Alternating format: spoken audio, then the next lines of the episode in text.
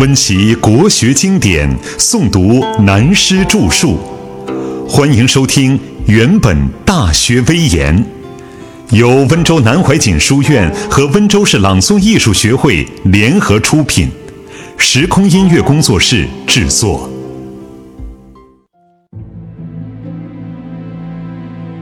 从史实中领悟魏晋的正反道理。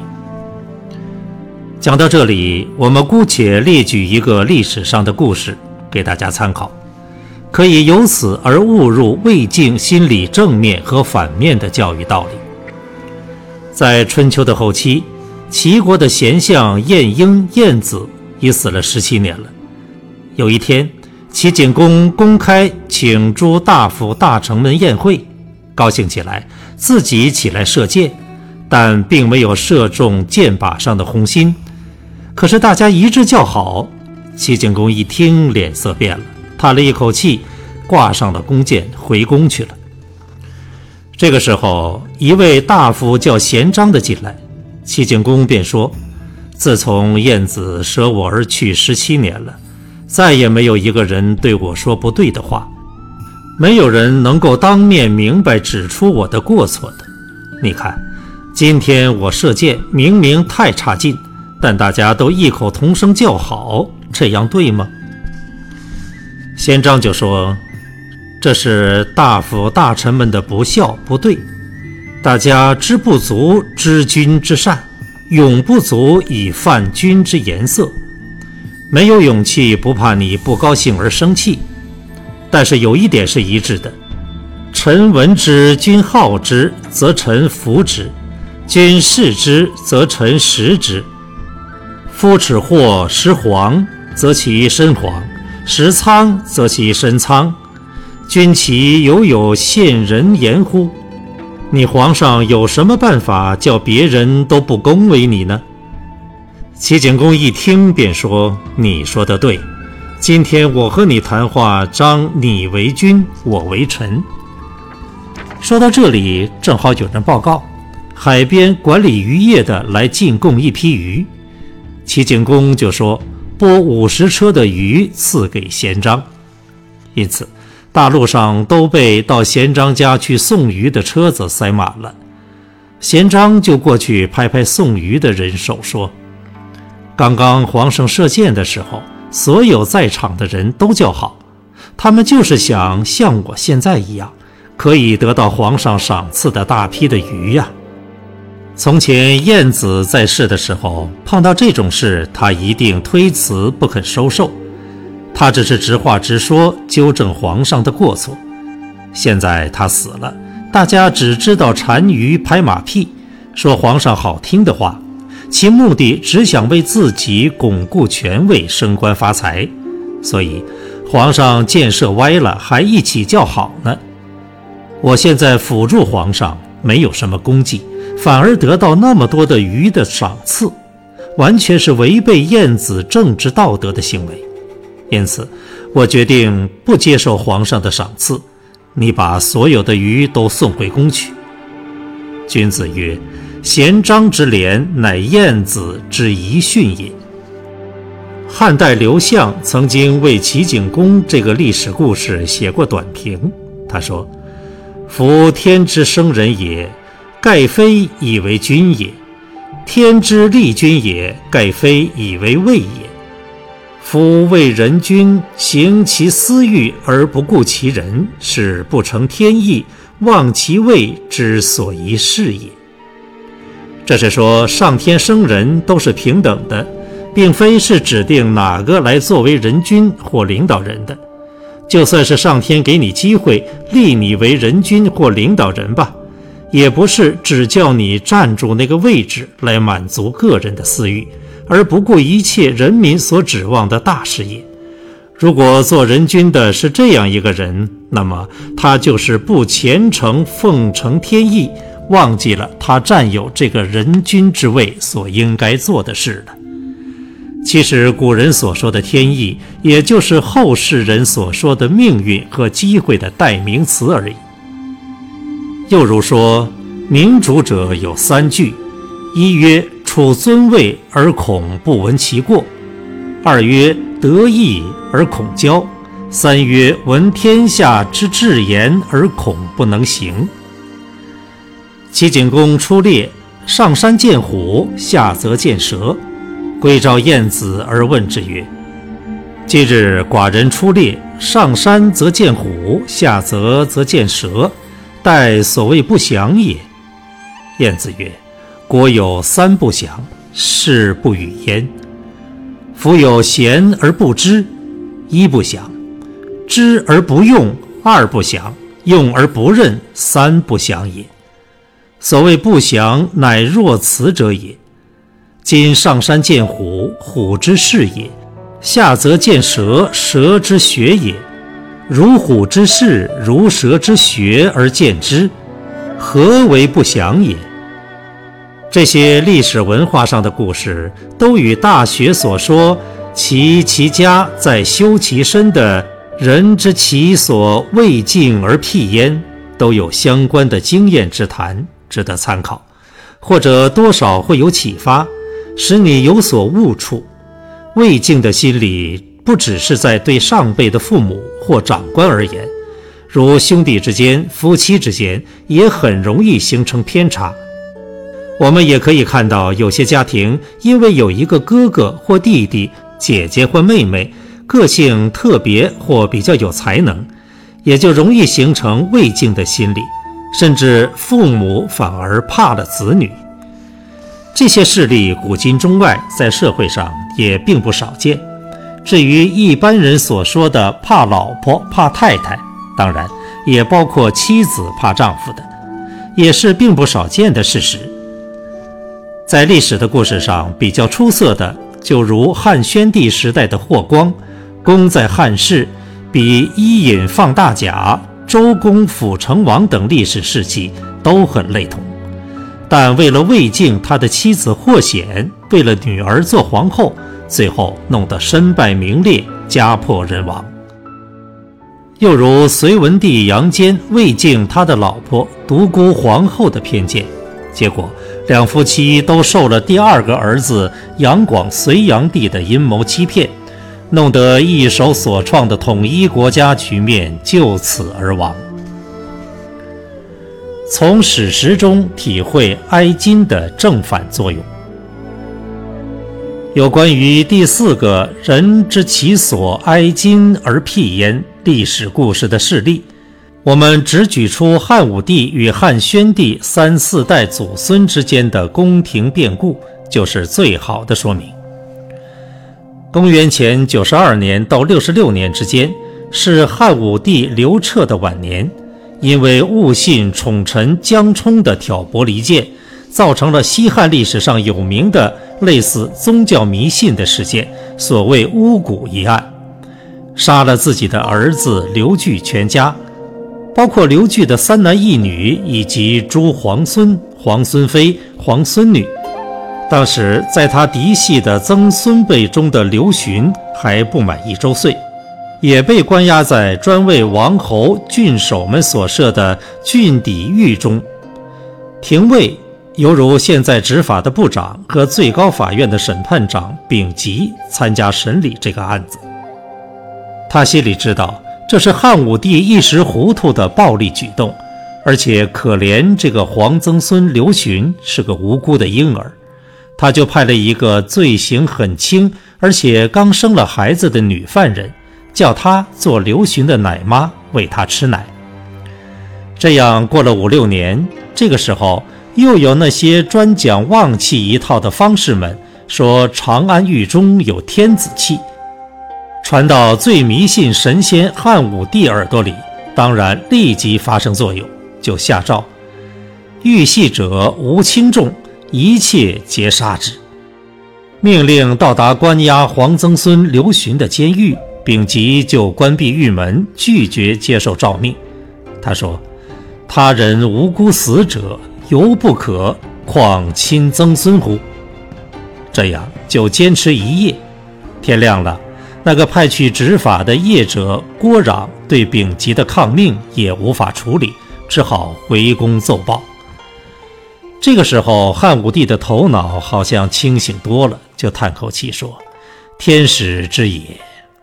不但没有再追究，而且下诏大赦天下罪犯。丙吉就把刘询送到他祖母史良娣的娘家，交给史良娣的母亲真君抚养。后来又有诏要他认祖归宗，把他放到宫廷的边舍掖庭令张贺那里收养。掖庭令是执掌后宫贵人、才女等总务的官职。张贺原来曾经派在被杀的太子刘据那里任职，太子对他很好。他思故旧恩，哀曾孙奉养甚谨。张贺本来还想把孙女嫁给刘询做妻子，因为他的弟弟张安世反对作罢。但他不死心，正好和他的执掌有关的一个单位报事，是管关押宫中皇后贵人有罪的拘留所，也是宫女们的医疗所的主管官瑟夫，官职名称徐广汉。他同司马迁一样犯了罪，接受腐刑，变成了太监，派在这里做主管。有一个女儿许平君，美丽老实。张贺看中了她，就和徐广汉商量，愿意自己拿出家财为刘询做聘金，娶她女儿。徐广汉答应了，回家同妻子一讲，太太大发雷霆。他说。一般看相、卜卦、算命的都说我生的女儿将来大富大贵，怎么可以嫁给一个没落皇孙、穷极无聊的赖小子？但是徐广汉已经答应了张贺，就不变更诺言，把女儿嫁给刘询。小两口子很恩爱，不到一年生了个儿子，叫刘氏，就是后来的汉元帝。刘询这个时候依靠徐广汉兄弟生活在一起，同时只有与外婆史家往来，但他也肯上进读书，就跟东海学者傅中翁学习《诗经》，高才好学，然亦喜游侠，斗鸡走马，到处乱跑。所谓上下诸陵，周遍三府，首都长安以外附近的各地区。以是据知履里兼邪，立志得失，因此他不久做了皇帝以后，成为一代明君，庙号宣帝。历史上的皇帝死了以后得个宣字的谥号并不大多呀，足以够得上称中兴的才用宣字。如史称，帝指汉宣帝，兴于闾阎，起自民间，知民事之艰难。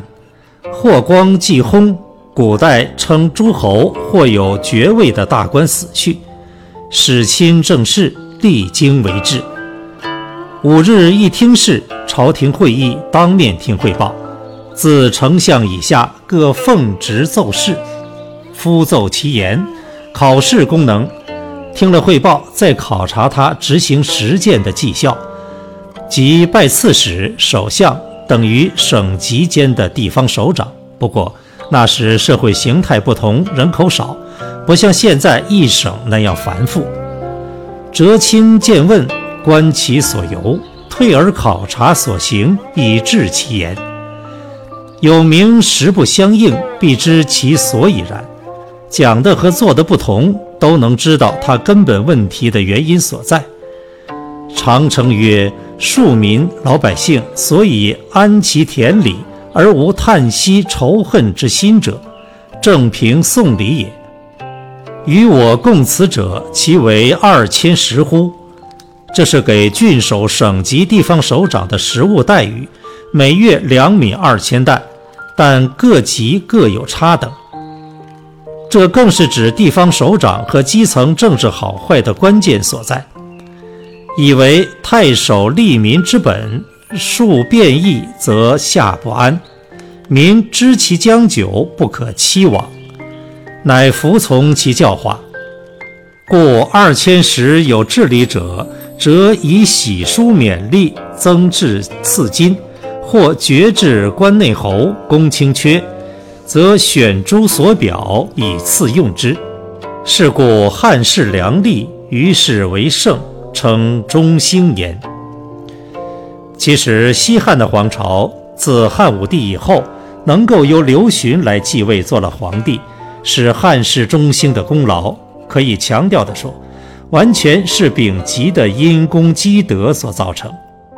但他从最初救了刘询这个婴儿，又找奶妈养了他，使他长大成人，甚至向霍光推荐他做了皇帝，刘询都不知道内情，丙吉也始终不说，既不表功，更不邀宠。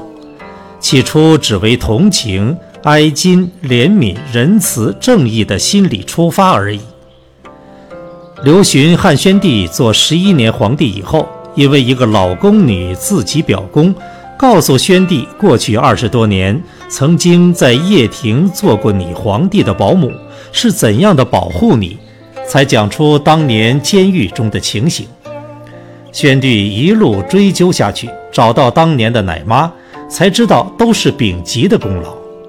史称上亲见问，然后知吉有救恩，而吉终不言，大贤之。宣帝是读《诗经》出身的，因此他就引用了《诗经》上的一句话：“无德不报”，就封丙吉为侯。对于当时保护有功的人，那个老宫女和奶妈等都加赏赐。但要封侯的时候，丙吉却病倒了。汉宣帝怕他死掉，很担忧。夏侯胜便说：“有阴德者必享其禄，今吉未获报。”非死即也。果然，不久就病好了。汉武帝临死的时候，把只有十三岁的太子佛陵托孤于大司马大将军霍光，今日碑及上官桀。这个太子后来就是汉昭帝，很聪明，可惜命短，只做了十三年的皇帝就死了，还没有儿子。霍光就和大臣们会议。迎接刘氏皇室一位昌邑王即位，不到一年，发现这个皇帝淫戏无度，又经霍光和朝廷大臣们决议废了他。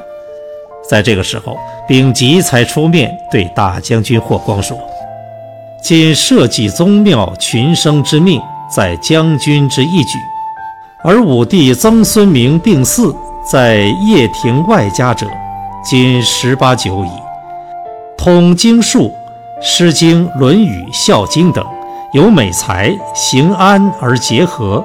愿将军决定大策。光会丞相以下，议定所立，因此刘询才得以继位，做了皇帝。他的出身经过艰难曲折，并非是纯粹的职业皇帝，所以后来才能成为汉室皇朝的一个明主。所有这些经过，可以说都是丙吉一手所造成，多方极力诱导一个刘氏孤儿作为明君的成功史迹。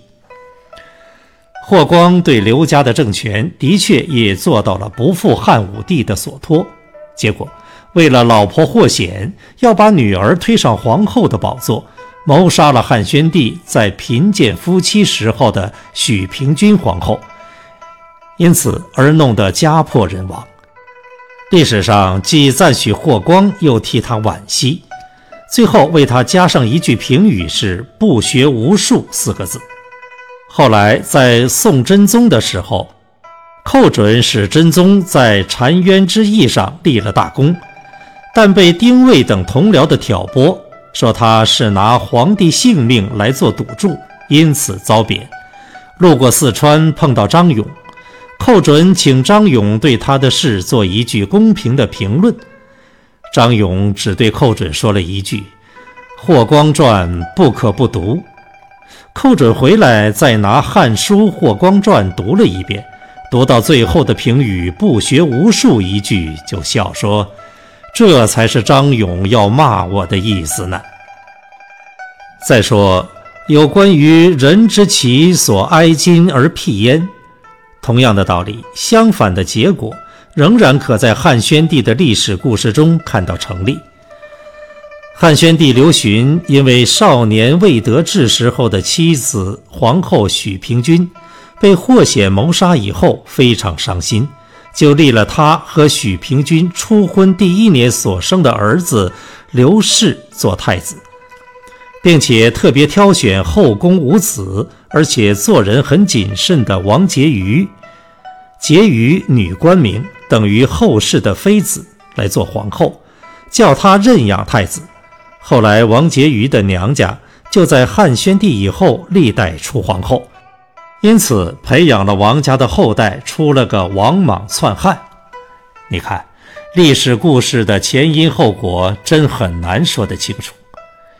刘氏长大成人以后，个性温柔又很仁慈，并且极喜欢儒家的学术。看到他的皇帝父亲宣帝所用的大臣多半是讲究法治、注重吏治，刑罚比较严厉，心里很不同意。有一天，他陪皇帝父亲宴会，找个机会对宣帝说。陛下持刑太深，宜用儒生。宣帝一听，变了脸色，很严肃地对儿子说：“汉家自有制度，本以霸道、王道、道家杂之，奈何纯任德教，只讲道德？用周正乎？还用周朝的礼法吗？且俗儒通常一般指读书人，不达时宜，不能通达时事合适的变化。”好事古，认为古代做得对，非今现在都错了，使人眩于名实，被理论逻辑搞昏头脑，不知所守。他们又不知道自己该守的本分，何足委任？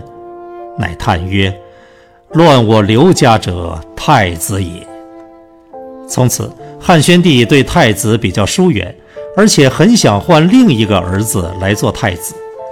但因为刘氏是许平君皇后所生，而且夫妻父子三人都是从贫民艰苦中出身，尤其对他的生母许平君情深意重，曾经还答应过他，一定把他所生的儿子立作太子，所以始终下不了决心，最后还是让他做太子。等到宣帝死后，刘氏即位，就是汉元帝。果然，从此以后，西汉刘家的天下就黯然衰落了。直到王莽假借儒家的学术篡位，不是刘秀光武中兴，汉朝的政权也早就换了他姓朝代。这便是人知其所，哀今而辟焉反面的作用。哀今用现代话来说，便是怜悯和同情。今这个字包含有自满及怜惜几重意义。大学在这里所用的“哀今”是怜悯、同情的意思，犹如孟子所说：“恻隐之心，人皆有之。”它是人性固有的爱心和同情心，尤其是女性在这方面的反应比之男性更为明显。因此，常常有人引用古代成语，所谓“妇人之仁”，其实。不要轻易曲解“妇人之仁”这句话，把它当作无用的代名词，扩充“妇人之仁”才是大仁大义、大慈大悲。就怕你如妇人之仁的人心都没有，就不必假借大仁大义来掩饰自己了。例如，佛说慈悲，就是中国传统文化的“仁”字同一意义，但佛把人心用两极分开来说。便叫慈悲，慈是如父男性阳性的爱，悲是如母女性阴性的爱。慈悲仁爱哀矜本来都是好事，但亦不可以受自己心里的蒙蔽，发展变成偏向的一面。如果变成偏心偏爱，不但不能齐家治国平天下，甚至也不能修身，不能自处。我们也可以从佛学中去了解慈悲另一面的作用，如说，慈悲生祸害，方便出下流。这种道理和人生实际行为的结合运用之妙，存乎一心。不然，就犹如现代一般人在那些抱屁股或杂志的尾巴上看到、学到一句爱心或爱的教育的皮毛。就一味只以爱呀爱的教养子女，最后多半变成爱之反而害之了。希望大家真要好学慎思，去明辨它才对。